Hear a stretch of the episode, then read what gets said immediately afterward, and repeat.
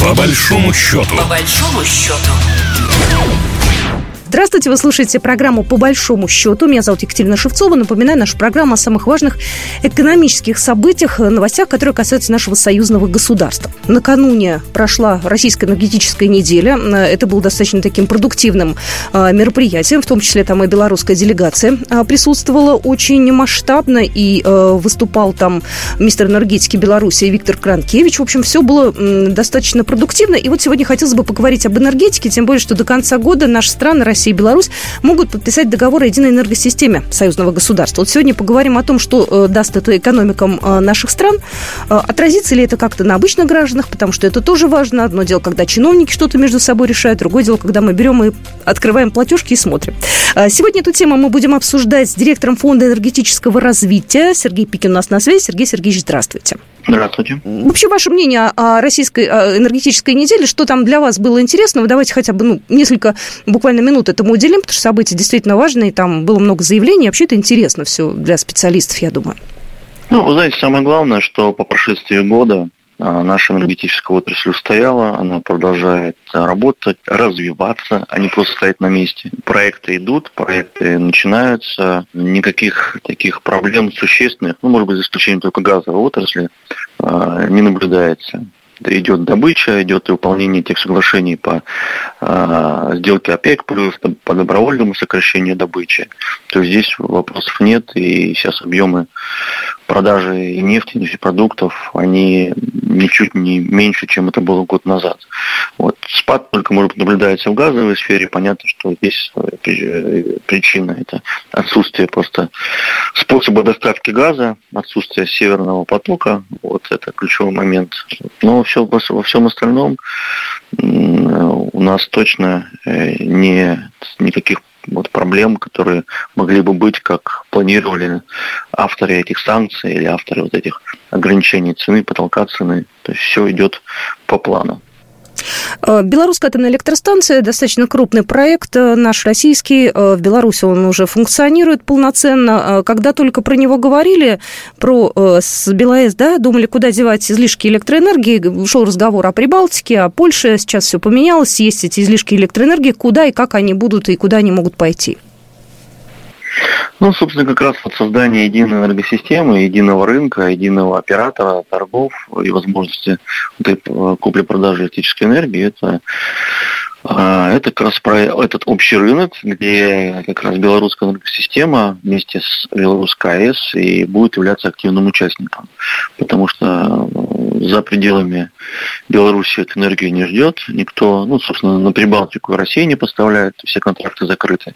Поэтому нам остается как раз торговля только внутри общего рынка для дальнейшего развития, для большей интеграции. Потому что ну, ничего так не связывает политические системы, как экономика, а ничего не связывает экономику лучше, чем энергетические вопросы, потому что это самые серьезные такие, э, моменты интеграции. Если э, страны интегрированы с точки энергетики, то это наиболее, наиболее а, серьезная основа, фундаментальная основа для дальнейших планов по интеграции. Когда мы говорим о едином энергетическом пространстве, что это такое? Вот э, таким простым языком я вас попросил для обывателя объяснить. Ну, собственно, единое пространство, оно состоит из нескольких пластов. Есть а, единый рынок электрической энергии, то есть когда идет купля-продажа энергии, произведенной в Беларуси, и в России, в рамках одного пространства, и идут торговые сделки э, с поставками энергии из Беларуси в Россию, ну и, возможно, из России в Беларуси тоже, в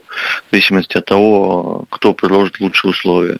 Это первый пласт. Второй пласт, то, что особенно нужно белорусам, это газовая сфера.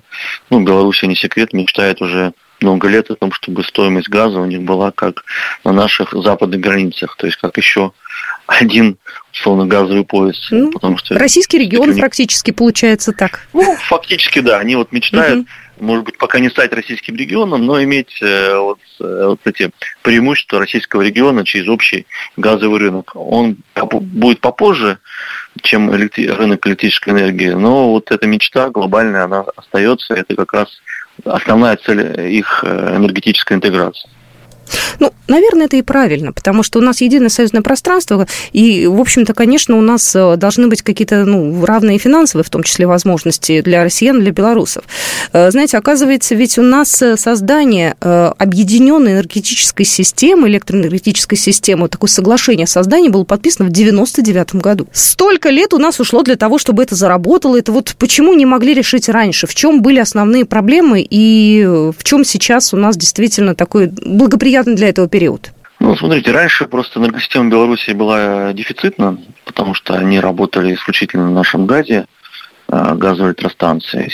После того, как была построена Белорусская АЭС, она стала избыточной. И они уже, ну, у них есть чем торговать. Для этого они были бы исключительно покупателем. Поэтому такой вот и не было интеграции, потому что в первую очередь для своей энергосистемы была не, не наша энергия нужна была, а наш газ.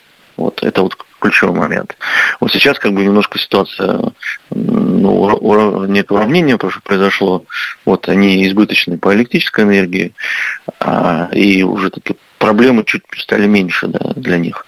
Вот, и, соответственно, они ожидают еще и интеграции по газовому рынку. Опять же, прочитала я в новостях о том, что к 2025 году будет сформирован совместный энергорынок уже в рамках ЕАЭС, и там уже будет Россия, Беларусь, Армения, Казахстан и Киргизия. Вот я думаю, кого из этого списка мы можем под вопрос поставить, потому что с Арменией у нас отношения сейчас, ну, такие ну, в общем, не самые, наверное, сложные, не самые простые. В общем, все меняется у нас постоянно. А стоит ли их в какой-то долгой перспективе рассматривать в качестве партнеров и вообще в остальные страны тоже? Насколько вся эта структура хрупкая и насколько она, может быть, э, разрушится через какое-то время?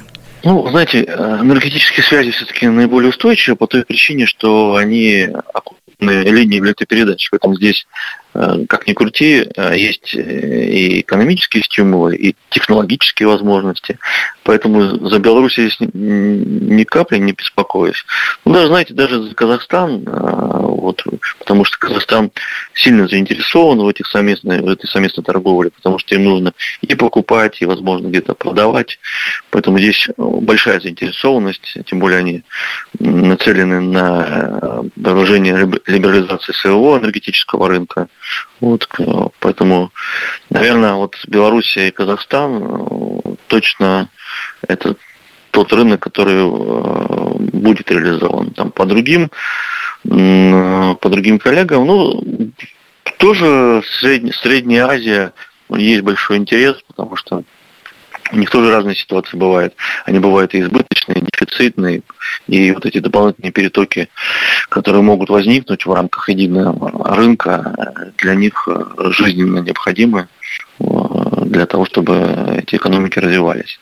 А, буквально а, сегодня, вот э, накануне буквально премьер-министр Беларуси и глава Русатом Алексей Легкачев обсуждали перспективное направление сотрудничества. Я знаю, что был такой разговор о том, чтобы еще одну, значит, атомную электростанцию неплохо бы. Это не в этот раз обсуждали, об этом шли разговоры, ну, давно уже. Нужна ли еще одна атомная электростанция в Беларуси и будет ли куда девать э, электроэнергию? Э, ну, знаете, экономики-то растут. Может быть, вот прямо сейчас в моменте э, она не нужна, потому что это дополнительный избыток энергии, который придет на российский рынок и будет конкурировать с нашими российскими производителями. Вот. Но исходя из того, что атомные станции строятся не за один год, не за два, а фактически там реализуется проект на десятилетие вперед, вполне возможно, что уже на этапе 30-х годов там и будет дополнительная потребность. Потому что Единственное, что в мире а, чего растет потребление, это как раз электрическая энергия. Там со временем идет потребление нефти, нефтепродуктов, но это еще не скоро, но все-таки будет снижаться. А электроэнергия из года в год растет, и это будет происходить там, очень еще много десятилетий. Знаете, я, конечно, не хочу злорадствовать, говорить, вот у нас как все хорошо, у них все плохо. Но, тем не менее, какая сейчас ситуация с э, энергетикой в Европе? Насколько у них, э, может быть, она усложнилась э, за последние полтора года? Ну, вы знаете, проблема энергетики Европы в том, что эта энергетика заведуют политики, которые в этом ничего не понимают, и реально от развития энергетики отстранены те, кто действительно в этом разбирается и кто понимает в экономике этого процесса. Поэтому политические решения, они превалируют над экономическими. Вот это ключевая проблема. Не то, что там совсем все плохо, Но просто результат вот таких такой политики и ошибок, которые, кстати, возникают, он измеряется колоссальным ущербом там, экономика Европейского Союза только в прошлом году переплатила за все энергоносители, ну, минимум, наверное, триллион евро. Это такая оценочка, оценка, которая многие сходятся. Это и с точки зрения газа, и нефтепродуктов, и электрической энергии, которая била рекорды в прошлом году по многим странам Европейского Союза. Вот цена европейских политиков. Многие еще говорят, что прошлая зима была теплая, и на экономике Европы это, может быть, сильно не отразилось. Посмотрим, что будет в этом году. Ну, в любом случае, я уж не знаю, насколько наши двери для Европы открыты сейчас. Да, ситуация очень непростая, поэтому в любом случае себя мы обеспечиваем. И слава богу, это, наверное, самое главное, что у нас в союзном государстве все хорошо. Спасибо большое. А, директор Фонда энергетического развития Сергей Пикин был сегодня в нашем эфире. Спасибо большое, Сергей Сергеевич. Да, пожалуйста. До свидания. Программа произведена по заказу телерадиовещательной организации Союзного государства. По большому счету. По большому счету.